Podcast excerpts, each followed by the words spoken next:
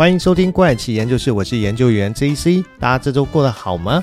那在上一集跟大家分享到的是关于美国的秘密研究外星人机构啊，正在向当时的美国总统雷根报告他们记录下的一些外星文明的讯息哦。先不管这是不是真的哦，研究员也始终认为，在浩瀚无垠的宇宙当中，不可能只有地球上有生命跟智慧生物啊。在其他遥远的星球，肯定也有其他智慧生物存在。只是到底有多少其他外星文明的生物来访过地球呢？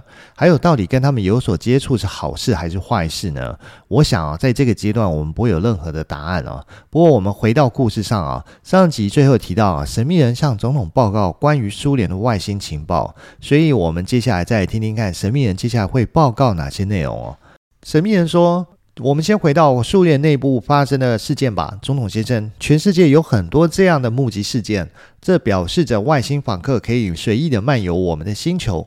但是呢，我个人认为，我们必须为某些疯狂外星人决定接管我们星球的紧急情况做好准备。我们必须做好准备。希望总统先生理解我为什么这么说。总统这时候说：“是的，的确，我同意你的看法，请继续。”神秘人说：“好的，谢谢总统先生。我们在苏联境内的情报收集站获得苏联防空飞行员跟地面管制员之间的有关许多苏联飞行员追赶不明飞行物的对谈内容。事件开始于西伯利亚中部啊，揭示于黑矮区域。这起事件呢，有成千上万的苏联人观察到不明飞行物。”至少有二十名战斗机的飞行员追赶不明飞行物啊！苏联曾经两次企图击落不明飞行物，但没有任何的结果。我们认为这些不明飞行物是敌对的，我们称他们为敌对外星人，因为他们倾向于着陆地球，劫持人类，对他们进行实验后再释放人类。他们的太空飞行器在设计上跟 EB One 他们的有所不同。总统的意思是说，你的意思是我们也有他们的太空飞行器吗？神秘人回答：“总统先生，我们只有他们飞行器的照片，这有点复杂，因为呢，我们的某些情报是来自 E B One。简单讲，我们知道 E B One 太空飞行器和敌对外星的太空飞行器之间的区别。”总统这时候说：“嗯，你有他们的名字吗？我讲的是那些对我们不友善的外星人。”神秘人回答：“谢谢总统先生，我们将敌对外星人简称为 HAV，意思是敌对的外星访客。” NJ-12 于五零年代啊就用了这个代号。总统说：“你的意思是说，这些 HAV 自五零年代就一直在拜访我们的星球，并绑架我们人类吗？”神秘人回答：“总统先生，是的，从那时候起，他们就出现了。”有迹象表明，他们过去很久之前就已经这么做。不过，我可以肯定的是，EB-1 他们从没有这样做，因为 EB-1 他们种族是爱好和平，不会伤害任何动物在内的生物啊。我们给他们取的名号就是看守人。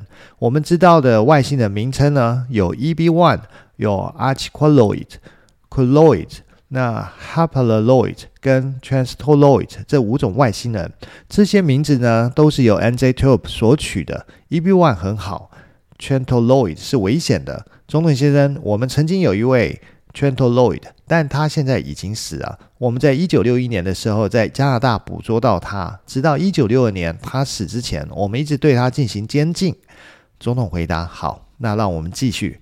神秘人说：“总统先生，回到我刚刚说的，我们收集到所有讯息都安全的分散存放在许多地方啊。”总统就回答：“不要告诉我在哪里，我不想知道具体的地点。”神秘人说：“好的，总统先生，我只是想向你保证，所有的讯息都会安全的藏在安全的位置，包括我们拥有的设备和飞行器。”总统回答：“我可以假设这些地点之一是在加州吗？”神秘人回答。其中一些物品存放在利佛摩尔，进行了测试，然后并且在爱德华兹周围飞行，但仍保存在内华达州。总统回答：“好的，是的，我想早在二月就有人向我介绍敏感的军事设施。我想这是位在拉斯维加斯以西的地方。”神秘人回答：“是的，总统先生。”总统回答：“好，还好有人告诉我，我们在同一个地方拥有苏联的战斗机，对吗？”神秘人回答：“是的，总统先生就是在同一个地方。为了保护这些讯息，以及美国政府有证据表明地球受到外星人访问的事实，我们多年来制定了一项非常有效的方法来保护这些讯息。我们称其为豆计划。我们的军事机构啊，通过一系列复杂的虚假讯息行动来虚报公众啊。我们还有一些高度保密的飞机，为了保护这些飞机的机密性，我们有时会说服公众和媒体相信不明飞行物可能是真的，以便使公众认为他们看到的实际上是不明飞行物，而不是我们自己的秘密飞机。即使我们知道一些目击者目击的是真的不明飞行物，正如我之前所说，这很复杂，但这是反情报的一种形式。我们向公众提供一些实际的事实，并且让他们接受。其余的就由他们自己幻想补充，而帮助我们实施这个讯息计划的第一人就是乔治·亚当斯基先生。这可以追溯到五零年代初期啊，涉及所有 UFO 相关的电影作品。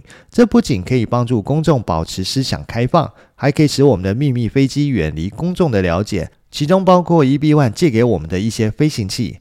总统说：“我一直都知道政府跟电影业之间存在某种形式的合作。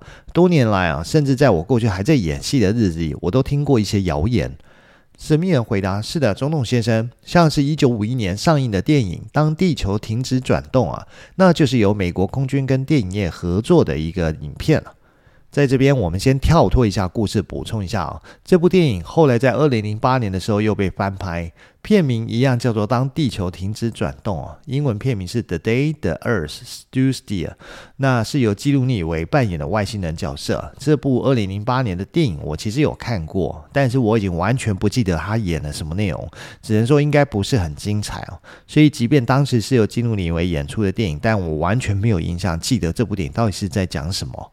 那我们再回到故事里面，这个时候总统他问了：“那一九七七年上映的电影《第三类接触》也是合作的其中一部吗？”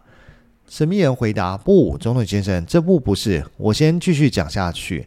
在一九四九年，杜鲁门总统创建了两个秘密委员会，这个委员会将在不记录任何的情况下私下开会。这些委员会的代号分别是亚当和夏娃。第一个委员会是亚当。”他负责研究，向公众发布一些关于我们对不明飞行物的实际了解，那以及两起 UFO 对撞事件讯息的想法。在一九四九年的十二月一号，亚当委员会的调查结果包括了以下的结论：在这个问题上面，我们必须先承认公众舆论是相当重要的因素，采取行动可能需要在美国人民前取得历史跟道德的认可，但除非美国政府证明。否则，美国公众不太可能坚定地相信有太空生物的存在。那第二个委员会夏娃呢，涉及使用原子弹击退外星人的攻击。在声明中，有趣的是，杜鲁门总统决定以创纪录的速度生产这种可以在太空中释放的原子武器。该委员会预测，美国将需要十年的时间才能开发出这种发射系统。不过，杜鲁门总统希望它能在五年内就发展起来。事实上呢，在一九五九年。第一颗阿特拉斯火箭，又称为洲际弹道飞弹，就瞄准了升空。SIOP 计划制定是为了对付任何外星人的入侵。原子能委员会的第一任主席叫做大卫·李林塔尔，他负责生产足够的原子武器，以应对任何预期的外来威胁。这个委员会的任务是开发一种可以将 Mark III 的原子武器发射到太空的运载系统。在一九四八年至一九四九年的那段时间，军火库中的原子弹不到五十枚，而且都没有组装。像投在日本长崎的那一枚“胖子 ”（Fat Man），花费了三十九个人超过两天的时间来组装。炸弹的体积是如此的大又沉重，每枚炸弹是重达一万磅重。由于夏娃的委托调查结果，原子武器生产以创纪录的速度增加啊。当然，这种动员行动与苏联的崛起吻合啊，很容易说服美国公众相信我们动员的目的是为了苏联的威胁。总统先生，在一九六四年，我们得以与 EB One 进行了首次的接触啊。EB One 是一名机械专家，而不是科学家。不过，他仍然可以教导我们一些关于 EB One 的语言。他们的语言对我们的语言学家来说是非常难学习的，因为它是由声调组成，而不是单字所组成。再来呢，我们能够翻译出一些基本的单字。EB1 向我们展示了他们的通信设备哦，这是一个看起来很奇怪的设备，只有三个零件。在组装完成之后，这个设备就发出了讯号，这类似于我们的摩斯密码系统。尽管出现问题，因为在一九四七年的坠机事故中，这个通信系统的一部分损坏了，EB1 是无法修复它，直到我们的科学家发现一些可以替代损坏零件的物品为止。在修复好通信设备后，EB1 将我们的内容发送出去，我们也只能相信他。你可以想象，我们的一些军事指挥官对这件事情会有什么样的想法？EB1 可能正在发出求救电话，这可能会导致一些入侵，但这最后是没有发生的。EB1 继续发送消息，一直到他去世。但是，一旦他去世后，我们就只能靠自己。我们能够大概的操作这个设备。我们在一九五三年的六月的时间内发送了几封电报，但是我没有收到任何返回的消息。总统这时候问说：“对不起，EB1 有收到任何回复的消息吗？”神秘人说：“总统先生，EB1 一共发出了五条讯息。第一条是让他的家乡星球知道他还活着，他的队友已经死了。”另一条呢，解释了两次坠机的事故。第三条是申请援救的请求。第四条是暗示他的领导人可以和我们的领导人会晤的消息。最后一条呢，则是建议使用某种形式的人员互相拜访。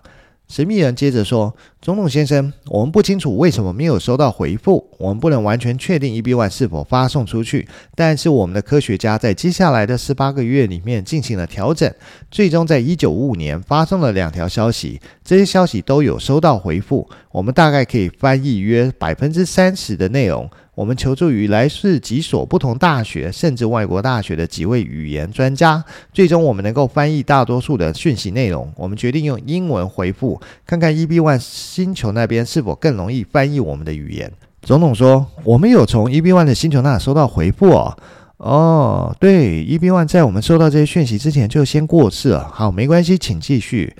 神秘人说：“总统先生，我们收到的第一封讯息啊，是确认了我们的讯息有被接收到，并询问了有关失踪的两艘船员的问题啊。他还给了一系列我们认为是某种坐标的数字。”总统说：“好，所以他们想知道地球上坠毁地点的坐标吗？我确定他们想知道他们的船员，E B One 是军人还是什么样的职业吗？”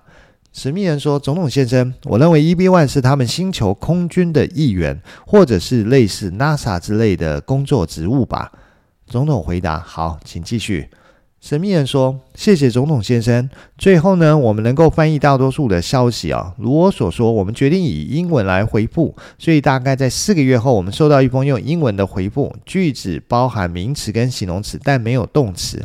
我们花了几个月的时间翻译这封消息，然后我们以一系列单页格式向 EB One 种族发送了简单的英语教学课程，务须讨论 EB One 种族的通信设备的技术说明。”它就像电视荧幕和键盘一样，但是根据你按住一个键的次数啊，这个键盘包含几个不同 EB1 种族的字符，我们能够将英语单字转换为其设备的第二部分。这跟我们的传真系统很类似哦。我们的科学家呢，花了一些时间来完善它，但它确实起了作用。六个月后，我们收到另外一条英文的消息，这次更清楚了，但还不够清楚。EB One 种族那里混淆了几个不同的英语单字哦，能未完成正确的句子。总统回答：“哦，我们也一直在这样做啊！我简直无法相信外星种族如何看待我们的语言。地球上我们有成千上万种不同的语言，而他们 Serpo 星球上可能只有一种，这也太神奇了。”神秘人回答：“是的，总统先生，我们无法想象一个只有一种语言的星球上是怎么样生活的。他们意识到我们的努力啊，在一封邮件中，他向我们提供了 EB1 种族的字母表的形式，以及与之意识相同的英语字母。我们的语言学家很难解决这个问题。” E B One 种族的文字是简单的字符和符号，我们的语言专家很难比较两种文字。然后在接下来的五年当中呢，我们能够在某种程度上完善对 E B One 种族语言的理解，并且 E B One 种族能够更好的理解英文哦。但是我们遇到一个主要的问题。试图协调 EB1 种族派出的飞行器降落在地球上的日期、时间还有位置。即使我们双方可以相互理解一些语言，但是我们无法理解他们的时间和日期系统，他们也无法理解我们的时间和日期。于是呢，我们向他发送了我们的地球自转时间表、公转日期系统等。作为回报，EB1 种族向我们发送了他们的太阳系。这使得我们的科学家难以理解啊，因为没有提及他们的行星。EB1 种族那里没有解释 Serpo 星球以及其他系统的任何天文数据哦。然后我们决定只发送显示地球地标和时间段的简单编号系统的图片。尝试使用其传真系统发送图片时遇到很多的问题，因为我们不确定它是不是能够收到我们发送的消息啊。那在执行这些操作的时候，我们经历了很多尝试和错误。我们从 EB One 种族那里收到一些奇怪的讯息，基本上是关于我们发送给他们的图片，他们不能理解。后来呢，我们决定将他们未来的着陆地点缩小到他们在新墨西哥州发生坠机的地点。我们得出的结论是，他们可能已经拥有这个坠毁的位置。我们确信，E B One 在他去世之前，曾经将这个位置发送到他的星球。我们之前的确在两架坠毁的太空飞行器中都找到一些恒星图。他们之所以难以理解，是因为他们需要配合某种显示设备。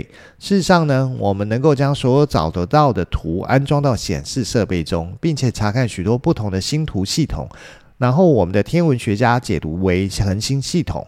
他们花了很长的时间才确定出各种恒星系统。我们还在星图上发现几个奇怪的地方。我们得出的结论是，这些地点是 EB1 描述的旅行空间隧道所在的位置。我们的天文学家比较了不同的星图，发现它不是连续的。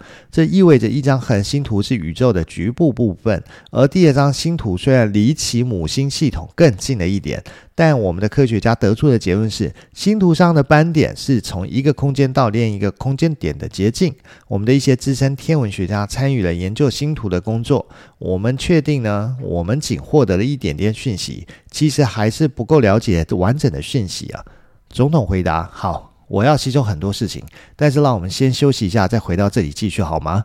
神秘人说：“没问题，总统先生，请问你还剩下多少的时间？”总统回答：“好，让我看一下，我可能需要打几通电话给别人，给我大概十五分钟，这样可以吗？”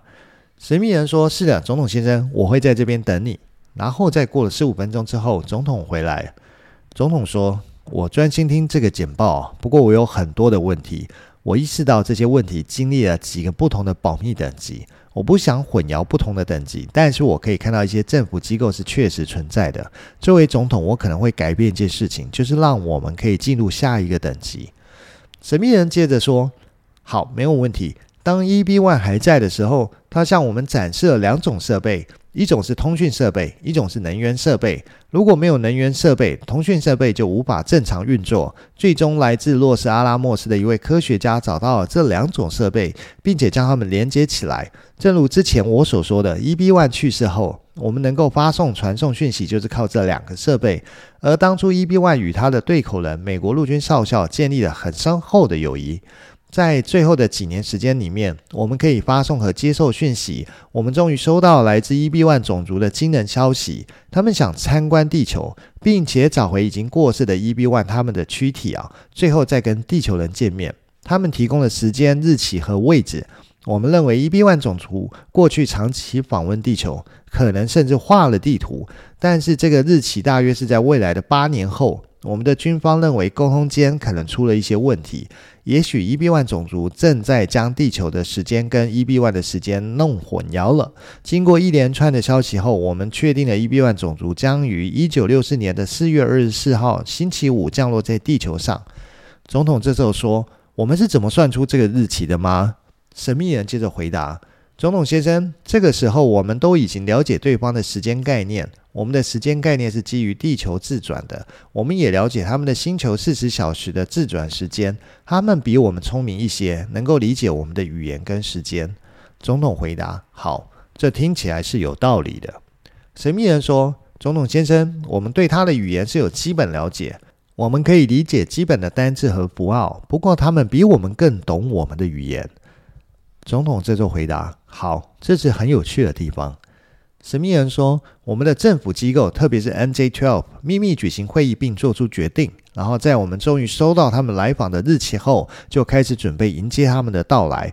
不过我们大概只有二十五个月的时间来准备。计划进行了几个月，甘乃迪总统决定批准一项交换特殊军事小组的计划。美国空军被任命为对接的机构。美国空军呢，挑选了特殊的平民科学家来协助计划和人员的选择。这些团队成员的选择过程是最难完成的，因为他们必须决定每个成员都必须是军人，而且都是单身，没有小孩，然后拥有某种职业专长。接着，他们就必须接受不同技能的培训。总统先生最后是选出了十二个人组成这个团队。不过，就在这段期间，甘乃迪总统去世了。总统回答：“是的，我能理解约翰去世后在这个计划里面发生了什么。”神秘人就说：“好在詹森总统继续了这个计划，到了约定的时间，我们也准备好了。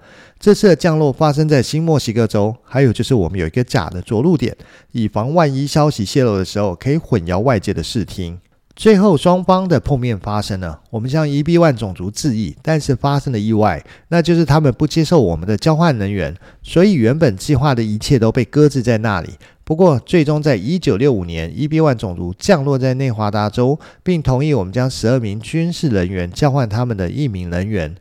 总统回答说：“一名？为什么只有一名？”神秘人说：“我们先称其为 E B Two。至于为什么，我留在最后面再报告。”不过，总统先生，我们的十二人小组在 E B One 星球工作了十三年的时间，在最初的任务只是要求他们去停留十年的时间，但是由于他们所在的星球时间很奇怪，所以团队又在那多留了三年。之后到了一九七八年，一共只有八个人回到地球，因为在这段期间里面有两个人死亡，还有两个人决定留在那里。总统回答：“好啊，这真太神奇了，有很多需要消化的。我想听听前面提到的敌对外星人的相关讯息哦。”神秘人说：“好的，没问题，总统先生。关于敌对的外星种族有没有绑架某些人类，我想我们是可以证明的。从一九五五年左右到现在，大概有八十名的美国人被他们绑架。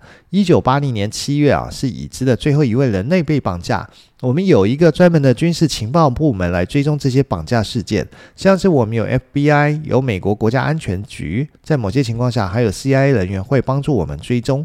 不幸的是，我们没有技术知道这些敌对外星人什么时候会执行绑架计划，我们只能在事后得到讯息。我们的采访受害者，并通过催眠来了解他们被绑架的过程。而有些受害者在没有被催眠的情况下，还能记得整起事件；但另一些则需要被催眠来说明发生事情的经过。不过，我们没有发现因为被敌对外星人绑架而造成的直接死亡事件，但是有少量的间接自然死亡事件发生。但是，总统先生，这些仅仅是我们知道的绑架事件而已。我们不知道在这个国家或世界范围内还有其他类似的绑架事件。这些敌对的外星人很狡猾，他们随机出现和消失啊，这超过我们的技术所能理解的。不过，我们有一次绑架事件的记录是由军事情报人员所记录下来，这是在一九七九年发生在军事基地附近。总统问：“在哪里？”神秘人回答：“在新墨西哥州。”总统说：“新墨西哥州是怎么了？外星人好像很喜欢那里。我们知道是为什么吗？”神秘人回答：“新墨西哥州的气候跟 EB One 的故乡相似哦，但是我们不知道 c h a n d l o i 来自哪个星球。不过根据 EB One 种族给我们的讯息，他们的恒星离我们的太阳系很近，也许在二十到二十五光年之外。他们比 EB One 种族的星球更接近我们。”总统说：“那么这意味着他们可以像 EB One 一样旅行吗？我的意思是使用那些太空隧道吗？”神秘人说：“是的，总统先生，他们的旅行方式可以跟 EB-1 种族一样。然而，根据 EB-1 的说法，Chestoloid 使用了不同形式的动力。”总统说：“那是什么意思？”神秘人说：“总统先生，你想了解一下物理学吗？”总统回答：“哦，不不不，我不认为我能够理解。”神秘人说：“我只是想说，我们知道当物质与……”反物质旁边时，会释放出大量的能量。如果有人可以做到把它放到动力系统里面，那就会产生令人惊讶的动力表现。不过，关于这点，我们目前没有能力做到。总统问：“我们有其中一艘太空船是吗？”神秘人回答：“是的，不过只是部分，是一艘坠毁的。”总统问：“好，那我们是不是可以掌握这些科技相关的知识？”神秘人回答：“不，总统先生，我们没有办法。”总统又问。我们可以制造原子弹，可以发射探勘设备到火星，但我们却不能理解他们的科学吗？神秘人回答：总统先生，他们的科技可能比我们的科技进步一千年或更久的时间。他们使用不同的材料，关于他们的一些材料在地球上是找不到的。总统问：“你是什么意思？是例如铁或其他元素吗？”神秘人回答。是的，总统先生，我们发现地球上找不到了许多金属和其他东西。也许它们是元素表一百一十八种以外的元素，或者它们不同于我们的元素。尽管 E B One 确实具有与地球上发现元素相似的元素，但是 Trans Tolori 有更奇怪的物质。这些外星人可以模仿人类，他们可以变得看起来像金发美女哦，但它事实上不是金发美女，而是恐怖的昆虫。总统问：“昆虫？你说他们是昆虫吗？”神秘人说：“是的，我有照片。”总统看了以后说：“哦，他们看起来很不受人喜欢呢。”神秘人说：“不，总统先生，就像我说的，他们可以模仿任何他们喜欢的人类外形。”总统问：“他们是怎么做到的呢？”神秘人回答：“好的，总统先生，我可以向你保证，他们不是化妆，至少不是像我们的这样的化妆技术。但他们有能力改变自己的身体外观，就如我之前所说的，他们在技术以及可能其他所有的科学领域上都比我们领先一千年。”总统回答：“那他们是可以被杀死的吗？”神秘人说：“是的。”他们就像人体一样，是肉跟血所组成。他们是可以被杀死的，但是他们的太空船周围有一个立场，他们可以被击落，但我们要付出一定的努力。总统先生，我们必须使用小型核飞弹将其击落，但事实上我们还没有这样做。我们在内华达州啊，针对他们的装置进行了实验。总统说：“我的上帝啊，我希望我们能使用原子弹了，我必须下达命令啊。”神秘人回答：“对不起，总统先生。”不，我们还没有任何核飞弹击落任何外星飞行器的经验。我认为呢，只能在特殊情况下，我们在不得不击落的情况下，例如说有一群外星人攻击了我们。总统问：“这有可能吗？”神秘人说：“不，我不这么认为。”总统说：“我们可以拦截他们的无线电对话吗？不过我们听得懂他们在说什么吗？”神秘人回答：“我们知道可以如何识别他们的语言，这与 EB1 种族的完全不同。他们使用非常高频的无线电系统，跟 EB1 使用的是不同频率。NSA 很难追踪他们。”总统说：“也许我们应该打电话给寇克上尉吗？”这边指的应该是美剧《星舰迷航》里面的男主角寇克船长。神秘人他笑着回答说：“好的，总统先生，我们的防空系统已经准备就绪，可以抵抗这个组织任何形式的攻击。”总统回答说：“我该怎么做？我的意思是，我们的飞行员知道他们吗？”神秘人回答：“不完全知道，但是我们有一个系统可以应对任何威胁。”总统又问：“这是一个战争计划吗？”神秘人回答：“就像我之前说的，是的，总统先生，我们确实有针对这一事件可能发生的战争计划。”总统回答：“好。”我认为听这些事情一天的时间就够了，我还需要为明天的事情做好准备。我要感谢大家详细的汇报啊，我听到难以置信的内容。以后每次仰望天空的时候，我想我心里面都会有一些不同的想法。这场简报的录音哦，其实到这边就结束了，我没有再找到任何其他相关的后续内容。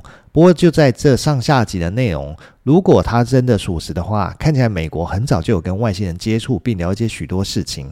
至于在下集里面曾经说到，为什么美国军方跟情报机构向不同的总统汇报内容等级会有所不同呢？